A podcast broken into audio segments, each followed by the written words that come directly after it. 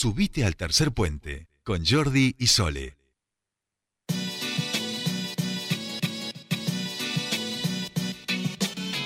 Seguimos 4 y 4 y 4 segundos en toda la República Argentina y estamos en comunicación con nuestro siguiente entrevistado, el ministro de Industria y Producción de la provincia, Facundo López Rashi, a quien ya lo saludamos para hablar justamente de las acciones, de las políticas, de las medidas que están eh, empezando a instrumentar a propósito de esta emergencia hídrica, de todas las problemáticas que nos está dejando aquí en la provincia y que nos deja aparejados para, para lo que es el resto de del año. Facundo, muy buenas tardes, te saludan Sol y Jordi, bienvenido a Tercer Puente.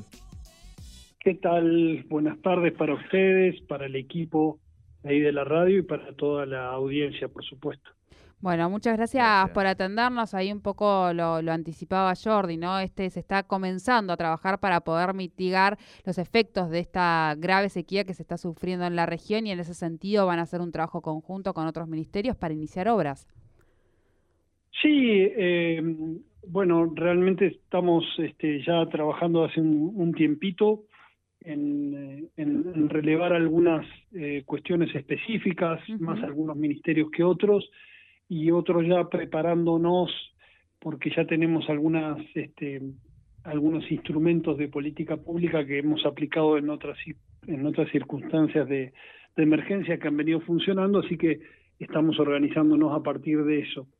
Eh, no son necesariamente obras, las obras tienen que ver más con el tema de, los recursos hídricos y, el EPAS, digamos, en el relevamiento que están haciendo ellos.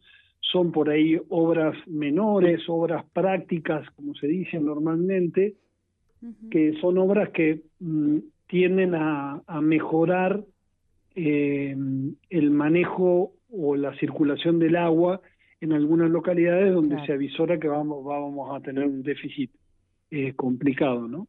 Claro, claro. Tiene que ver todo con la cuestión de la gestión de, riegos. Le recordamos a la audiencia que las zonas más complicadas van a ser aquellas que están agua arriba y en el centro de la provincia, ¿no? Sí, en la, la, cuenca más afectada este, con, con el tema de, la sequía es la cuenca del río Neuquén, que es una cuenca nívea que estaba con un déficit de nevadas de un 70-80%. Ahora ha nevado en estos últimos días, entre ayer y hoy, un poquito. Ojalá que eso eh, ayude a recomponer un poquito la, la, situación. Obviamente no va a alcanzar a, a, digamos a, a, componer del todo la situación que ya venía que ya venía muy mal Después las cuencas de Coyoncura y, del río Limay son cuencas más hídricas, donde, bueno, también han caído algunas lluvias, algunas nevadas sobre la zona, así que esperemos que se mejore un poco, pero desde ya no va a alcanzar a recomponerse todo el daño ya sufrido por, por por las no nevadas y las no lluvias, ¿no? Claro. Eh, Facundo, la semana pasada entrevistábamos un grupo de, productores de mm, Rincón de los Sauces eh, que nos planteaban, bueno, que, este año eh, con toda esta situación iban a ir a, pérdida. Hablábamos también con Elías Zapag de, la IC y que nos contaba también, bueno, estas iniciativas que estaban tomando y él nos hacía, nos nombraba algunas también de las, de las prácticas productivas que, que se ven afectadas por, por esta emergencia hídrica y en ese sentido también preguntarte a vos, ¿no? ¿Cuáles son los otros eh, instrumentos que están pensando, que ya están instrumentando en otras áreas de, producción concreta como, como pueden ser estas, ¿no? Bueno, bien dijiste la gente de Rincón de los Sauces, yo no mencioné, pero también sobre el río Colorado y esa cuenca hay un déficit hídrico muy importante también, ¿no? Perdón, que es para rescatar y destacar, y yo no, no, lo había mencionado.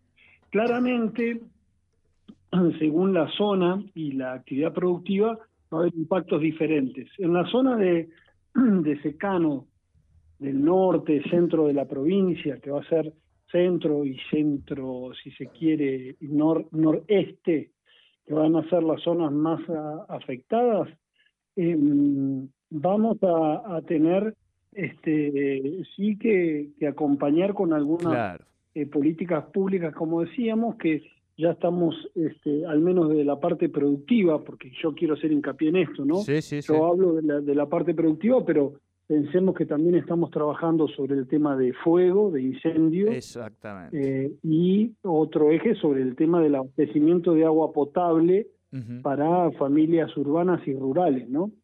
Sobre esos temas también se está trabajando, pero sobre la faz productiva, ahí hay claramente, eh, ya que venimos de 13 años de sequía, es como que esto deja de ser una emergencia para ser una, una recurrencia, ¿no? Entonces, hay prácticas de manejo ganadero que las vamos a tener que empezar a, implementar eh, anualmente. Tenemos que, entre todos, tomar conciencia del uso racional de los recursos naturales, en particular del agua, pero también del suelo, que son fundamentales no para la producción. Entonces, acá, ah, y nosotros ya estamos elaborando digamos, diferentes instrumentos de, comunicación para llegar al productor, para que, por ejemplo, empiece a trabajar con suplementación de las madres previo al, a, la, aparición, claro. están las madres con mejor composición corporal y no tener eh, pérdidas de, de, de, parición, ¿no? en todo caso que tengan los chivitos o los corderos y que rápidamente eso sí, que también es otra herramienta que estamos, eh, que ya la hemos puesto en, funcionamiento en otras temporadas y lo haremos este año también, tiene que ver con tratar de, de sacar la mayor cantidad de chivitos y corderos en el menor tiempo posible de la, de la zona, ¿no? Para que se afecten mm, lo menos posible las pasturas, lo que quedan campos, ¿no? Claro. Eh, complementario a eso, nosotros vamos a trabajar fuertemente también en poder descargar los campos de los animales improductivos, como se llama, que son los animales viejos, las chivas viejas, las ovejas viejas, las vacas viejas, eh, pero ahí ya es un, un, un, tema, son productos más complejos, en tanto no eh, disponen de, mercados este, permanentes, ¿no? Claro, claro. Y mercados amplios. Entonces ahí hay todo un trabajo de salir a buscar a posibles interesados en ese tipo de productos para poder sacar y descargar los campos con estos animales, de estos eh, animales improductivos. Claro. Eh, Facundo, la, última, eh, no queremos caer en la ecoansiedad, vamos a decirle así, pero sí eh, vamos viendo ¿no? este fenómeno de cambio climático y cómo los obliga, por lo que además vos estás contando, a, trabajar de manera muy transversal, digamos, estas problemáticas que entiendo yo, que me imagino que de cara a lo que queda la segunda parte del año, el verano y demás, va a llevarle también al gobierno provincial a a pensarlo de, una manera más transversal este conjunto de políticas o desde una perspectiva más ambiental.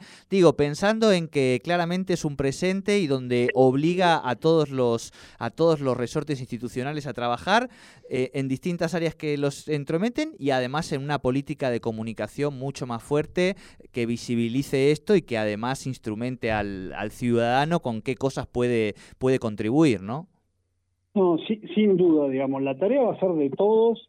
Esto, por ahí uno escuchaba hablar del, cambio climático, ¿no? Y bueno, ahora el cambio climático eh, lo sentimos, lo, lo podemos vivir. Eh, el año pasado, ustedes recuerdan que tuvimos una emergencia por la cantidad de nieve que cayó y ahora estamos en el otro extremo, ¿no? Digamos, tenemos una, una sequía enorme porque justamente no cayó nieve. Entonces, y 13 años de, sequía continua, como yo le decía, nosotros desde todo lo que es producción a nivel, el año pasado hicimos toda una elaboración de un plan ganadero bovino que contiene fuertemente eh, un componente vinculado al tema ambiental, a la sustentabilidad ambiental y puntualmente a la sustentabilidad de los suelos, ¿no? y las pasturas que puedan tener. Ahí hay ya todo un trabajo y se está trabajando desde las capacitaciones que se dan y de las asistencias técnicas grupales que se dan, con mucho foco puesto en eso. También tenemos otra herramienta que se llama el incentivo ganadero. El incentivo ganadero tiene este, justamente incentivos puestos en la, en la descarga de los campos de animales improductivos. O sea que ya veníamos nosotros trabajando en esto, es algo que, que se ve venir ya hace un tiempo, no es nuevo, pero bueno, este año se agravó, se agravó mucho.